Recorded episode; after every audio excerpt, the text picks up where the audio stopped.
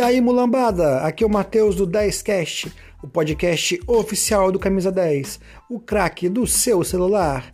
E eu já não aguento mais Michael e Vitinho no meio de campo do Flamengo.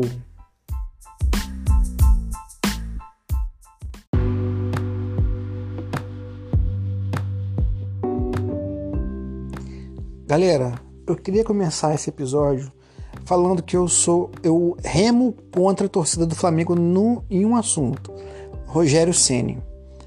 A torcida do Flamengo está em peso pedindo a demissão do Rogério Ceni. Eu entendo. Ele ganhou o Brasileirão, mas com resultados muito aquém do que do esperado, né? É, gol carioca também, mas sem convencer ninguém. E o Flamengo está com várias derrotas já nesse Brasileirão, né? São três derrotas em sete jogos. Praticamente metade das partidas que o Flamengo joga, o Flamengo perde. Né? É um começo assim. Não digo que é ruim porque venceu quatro vezes, né?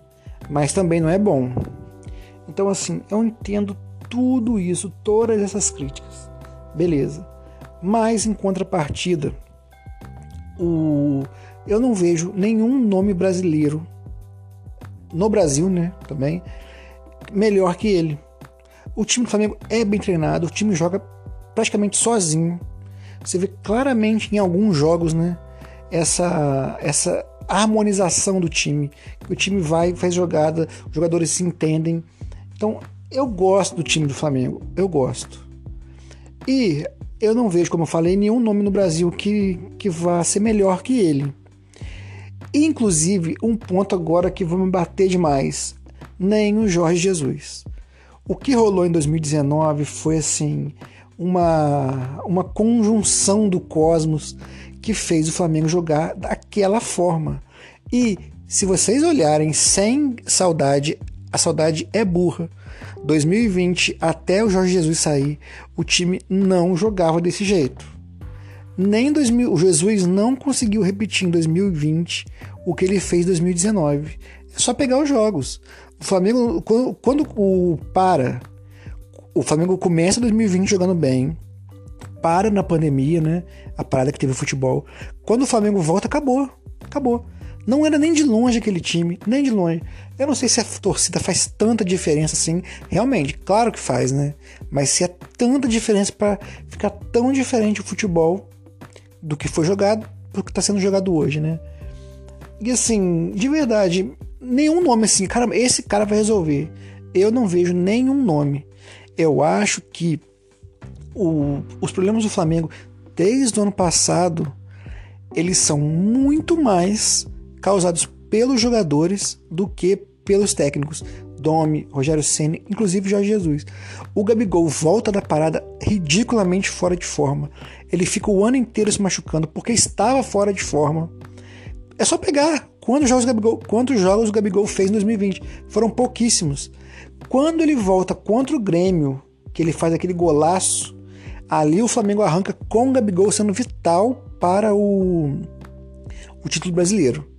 Mas depois da volta do futebol, até a última contusão dele, ele foi muito mal, sempre fora de forma, gordo. Ele falava que a gente falava. Os jornalistas reclamavam dele, que estava gordo, mas ele de fato estava. Tanto que ele se machucou várias vezes. E ele não é de se machucar. Ele não teve uma contusão que eu me lembro em 2019. Ele jogou direto. E assim, o. De novo, né? Como eu falei, o... os jogadores do Flamengo, para mim, são muito mais culpados do que o... os técnicos que passaram, inclusive o Jesus. O Bruno Henrique parou de jogar futebol. Ele tem um lampejo ou outro daquele craque que ele foi, mas ele não joga mais. Hoje ele não jogou nada. Contra o, tudo bem que contra o Juventude foi um caso à parte, né? Mas ele passou, ele passou o Brasileirão inteiro ano passado sem jogar nada, o Henrique. O Henrique foi nulo. Então, assim, eu só acho que o Rogério, eu não digo que ele erra. Eu não gosto da escalação do Vitinho e Michael. Que, pô, o Vitinho, ele, eu acho que o Vitinho, assim, se fosse fazer um jogador de, no videogame, a carta do Vitinho, ela teria ótimas notas. Ele chuta bem, ele cruza bem, ele passa bem. Só que ele não joga, ele entra, ele entra desligado no jogo. Eu acho o Vitinho um bom jogador, assim, olhando friamente a análise dos números dele. Mas no jogo mesmo, para jogar, não, Tem que ficar batendo palma pra ele. Vitinho, vamos, Vitinho, vamos, Vitinho. E assim, não dá, né? O cara jogando no Flamengo.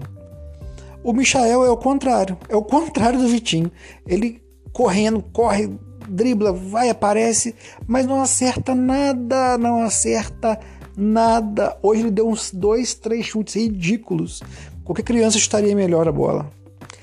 Em compensação, se você é técnico do Flamengo, você vai escalar um menino de 17, 18, 20 anos ou um cara que custou 40 milhões, outro custou 10 milhões de, de euros. É muito complicado. É difícil. Então, assim, o Flamengo fez um bom brasileiro, assim, médio, né? 50%, sem os jogadores que são os craques do time, Gabigol e Rascaeta, né?